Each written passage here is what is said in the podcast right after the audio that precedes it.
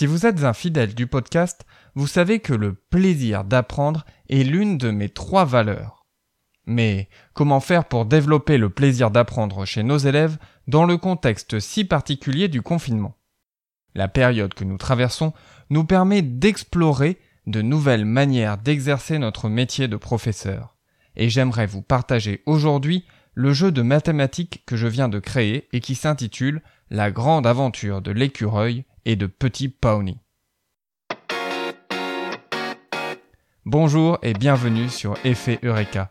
Je m'appelle Emmanuel et ensemble, nous explorons comment devenir chaque jour un meilleur professeur.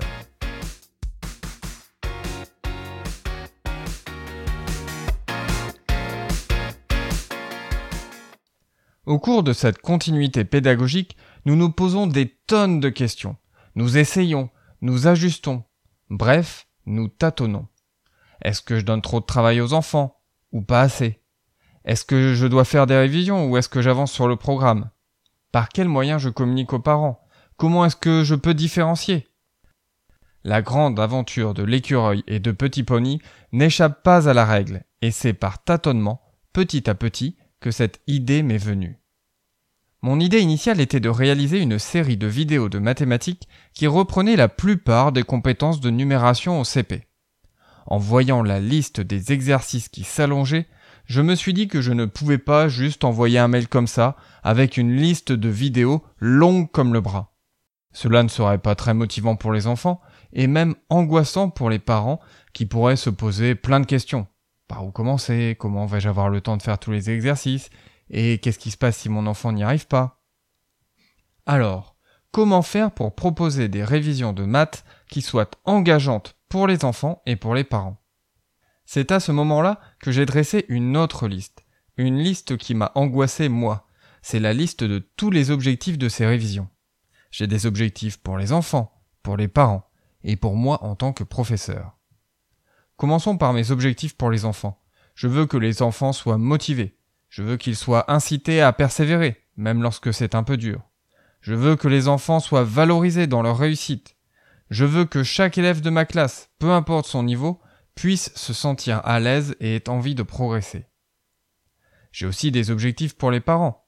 Je veux que les parents soient rassurés quant à la progression de leur enfant. Je fais une petite parenthèse, je pense qu'on ne mesure pas à quel point ils peuvent se poser des questions. Je veux que les parents sachent où se situe leur enfant, s'il est en réussite ou en difficulté, s'il utilise les bonnes procédures pour résoudre les problèmes. J'ai également des objectifs en tant que professeur. Je veux que les enfants travaillent sur les compétences du programme de CP. Je veux savoir si les enfants réussissent ou pas. Je veux savoir où ils en sont sans faire une évaluation bête et méchante. Je veux que les élèves gardent du lien avec moi. Je ne veux pas que les élèves passent leur temps devant l'écran. J'ai envie que les révisions se fassent à la fois sur un support papier et sur un support digital. Enfin, problématique essentielle, l'accessibilité. Il faut que l'accès au contenu des révisions soit simple. Je sais que dans ma classe, tous les parents et enfants ont accès à un email et savent regarder des vidéos sur YouTube. Voilà pour la liste des objectifs. C'est ambitieux, n'est-ce pas? En tant que professeur débutant, je suis encore surpris de voir à quel point les enfants adorent jouer. En fait, ce n'est pas tant qu'ils aiment jouer qui m'étonne. Ce qui me surprend le plus, c'est à quel point il est facile de tourner une activité en jeu. Donner une addition et leur demander d'écrire le résultat sur leur ardoise et de la lever le plus vite possible n'est pas perçu comme un exercice, mais la plupart du temps comme un jeu, si on réussit à bien le présenter aux élèves j'ai pris conscience de l'incroyable engagement que peuvent générer les jeux. C'est pour cela qu'en dressant cette liste, je me suis imaginé créer la grande aventure de l'écureuil et de Petit Pawnee. Mais au fait, c'est quoi un jeu? Nous allons parler des cinq composantes d'un jeu, et cela va me permettre de vous présenter la grande aventure. Tout d'abord, dans un jeu, il y a un but à atteindre. La grande aventure de l'écureuil et de Petit Pawnee est un jeu qui fonctionne par étapes. En clair, on doit réussir une épreuve pour passer à la suite de l'aventure. C'est un mécanisme que l'on trouve dans de nombreux jeux, et depuis les débuts du jeu vidéo. Depuis le légendaire Mario Bros jusqu'à Candy Crush. Dans ce jeu par étapes, le but est que Petit Pawnee, un jeune indien, aille sauver un écureuil des griffes d'un grand ours blanc. Les personnages ne sont pas le fruit du hasard ou de mon imagination. Ils font référence à une histoire qui parle aux enfants de ma classe. En effet, avant le confinement, nous avions eu la chance de faire notre voyage scolaire et de vivre avec la classe une veillée des Indiens, veillée durant laquelle nous avions entendu une histoire similaire, d'où la réexploitation de cette histoire dans le jeu. Deuxième composante d'un jeu. Il y a des règles. Pour avancer dans l'aventure, le joueur doit passer des épreuves en répondant à des questions de mathématiques. S'il a tout bon ou une seule erreur durant l'épreuve, il peut passer à l'étape suivante. Sinon, il doit repasser l'épreuve ultérieurement. Troisième composante d'un jeu, il y a un feedback immédiat. C'est-à-dire que chaque action du joueur dans le jeu a des conséquences.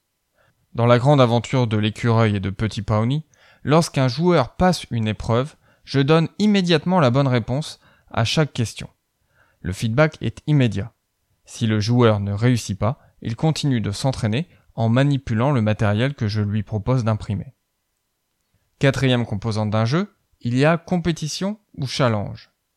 Le joueur n'a pas la garantie de réussir. Les joueurs ont envie de délivrer l'écureuil, encore faut-il y parvenir.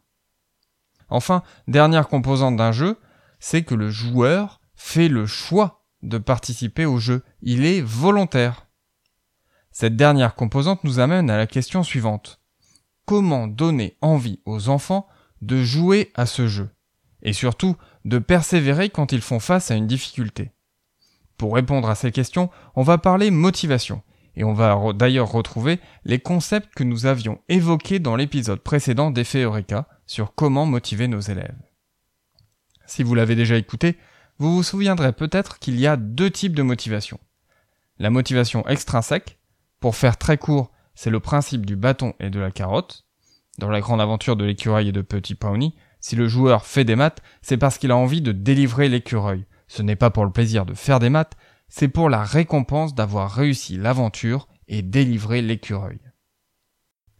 Le deuxième type de motivation, c'est la motivation intrinsèque, lorsqu'on fait quelque chose pour le plaisir de le faire.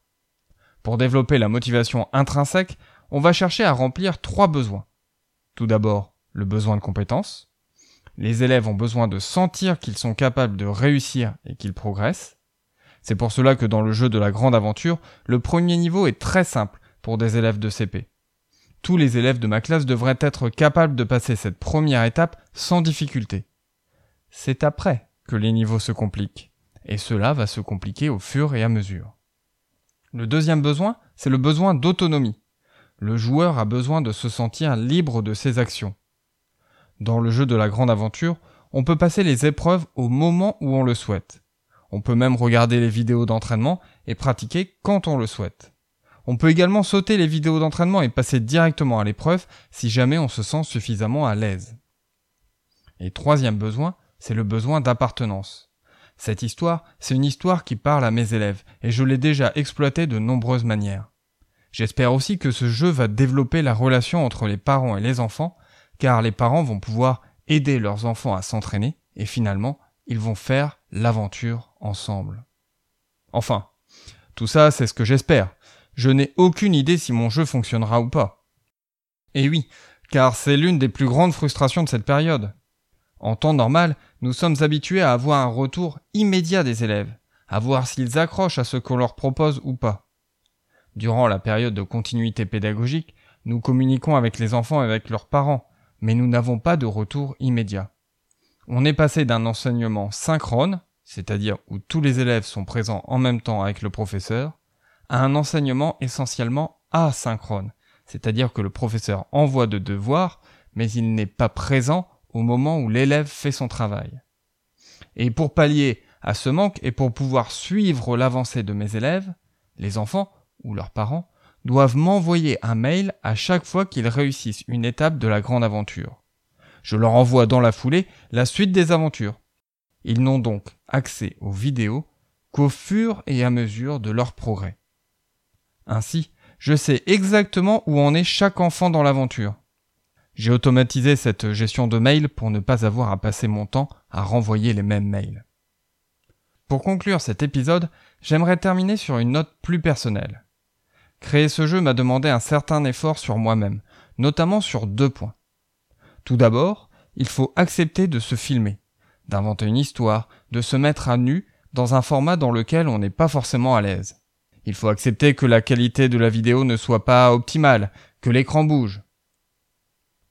Le deuxième élément, c'est que j'ai peur d'être jugé. Surtout que dans ce contexte si particulier, il faut accepter de montrer ses secrets de prof aux parents.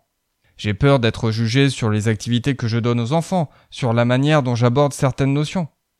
C'est pour cela qu'en complément des vidéos d'entraînement de la grande aventure, j'ai fait un guide à destination des parents qui explique l'intérêt que présentent ces exercices dans les apprentissages. Mais est-ce que ma série de vidéos suit véritablement une progression conforme aux règles de l'art en termes de didactique mathématique? Pour conclure, cette continuité pédagogique nous oblige à sortir de ce que nous avons l'habitude de faire, à nous dépasser et à explorer de nouvelles manières d'être professeur. C'est impressionnant de voir la diversité des propositions et la créativité des professeurs et des parents durant cette période. Je vous ai proposé dans cet épisode un de mes projets et j'espère qu'il vous aura inspiré pour créer les vôtres. Cette phase d'exploration est l'occasion unique de prendre le temps de créer ce qui nous plaît et nous correspond en tant que professeur, de trouver de nouveaux moyens de toucher les élèves et de construire avec eux une relation de confiance qui les fera grandir.